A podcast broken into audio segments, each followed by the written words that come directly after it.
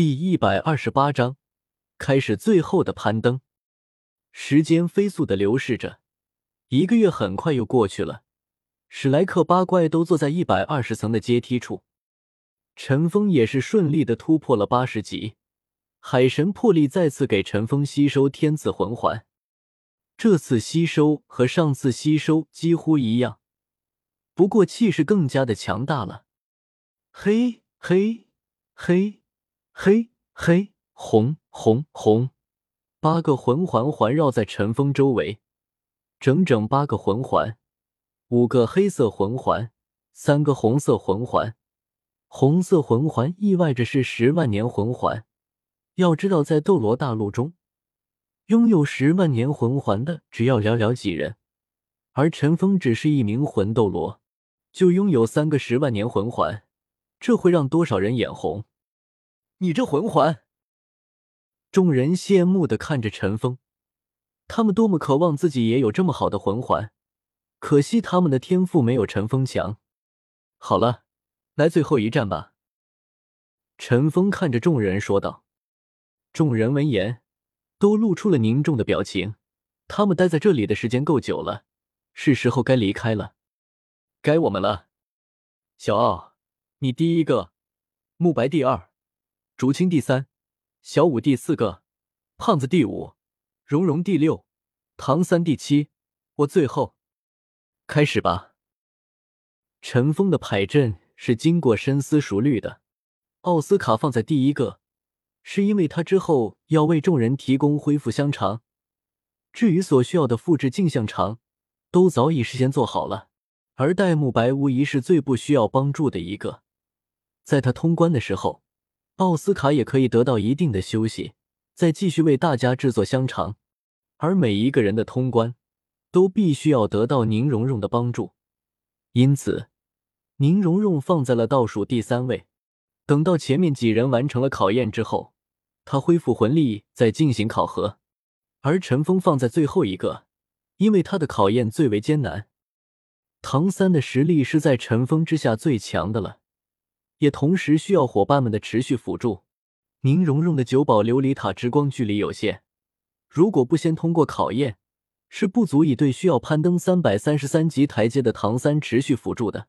当然，还有一个最重要的原因，就是所有人也都需要他的两大领域辅助。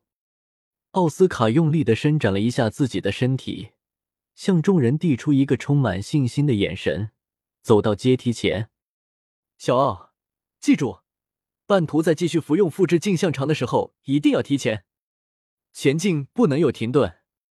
我的领域和蓉蓉的九宝琉璃塔光芒会一直陪伴你前进，加油！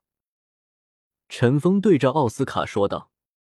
奥斯卡用力的点了一下头，摸出一根复制镜像肠吃了下去，伴随着一阵骨骼的噼啪声，奥斯卡全身肌肉瞬间膨胀。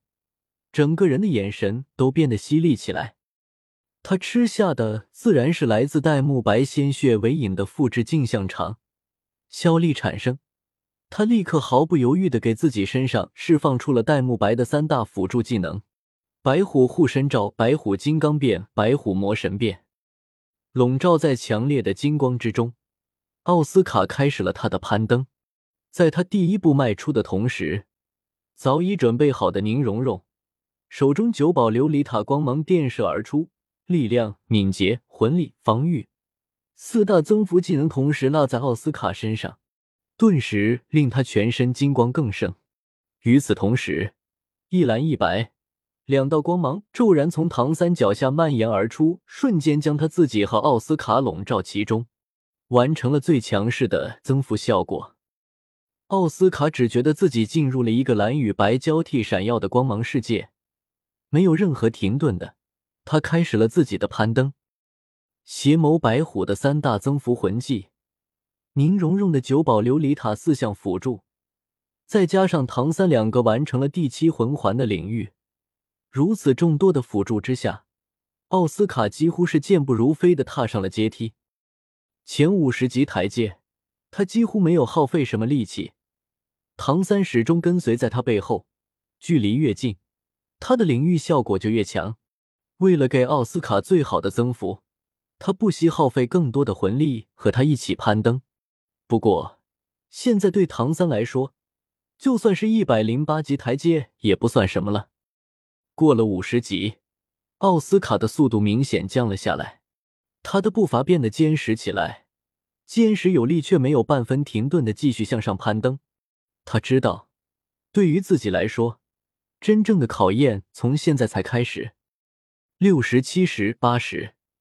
接下来的三十级台阶也没能对他产生任何阻隔作用。登上第八十级台阶时，复制镜像长的三分钟时间已过大半。奥斯卡取出第二根复制镜像肠吃了下去。到了这里，他的攀登明显变得艰难起来，每一步踏前，身体都会有略微的晃动，但他的步伐还算稳定。直到第九十级台阶，奥斯卡有了他的第一次停顿。铺天盖地的压力，加上身体周围迷离的光芒，已经令他汗如雨下。幸好有蓝银领域不断激发着他体内的生命力，杀神领域带给他无与伦比的强大信心，他才能继续攀登。山下观看的众人已经握紧了拳头，他们知道最后的关键时刻来临了。虽然台阶只剩下最后十八级，但对于奥斯卡来说，这十八级台阶比之前的九十级加起来都要难，大家都在心中为奥斯卡默默的数着阶梯的级数：九十一、九十二、九十三、九十四、九十五、九十六、九十七、九十八、九十九。到了九十九级台阶了，奥斯卡也第二次停了下来。这一次，他比之前停顿的时间还要长。同时，他也吃下了自己制作的第三根复制镜像肠，因为又是一个三分钟过去了，在九十九级台阶处停顿，是唐三给伙伴们制定好的战术。因为达到一百级台阶后，压力会有一个跳跃式的增长，在九十九级的位置先调整一下，再继续向上，才能更有把握。唐三站在奥斯卡身边，对于他来说。在两大领域增幅下来到这个位置，并不会有太大的压迫感。看着寒如雨下的奥斯卡，唐三向他递出一个询问的眼神。奥斯卡不敢做出太大的动作回应，哪怕是多一丝的魂力消耗，都可能会导致最后的失败。他只是向唐三眨了一下眼睛，递出一个充满信心的眼神。上！唐三沉喝一声。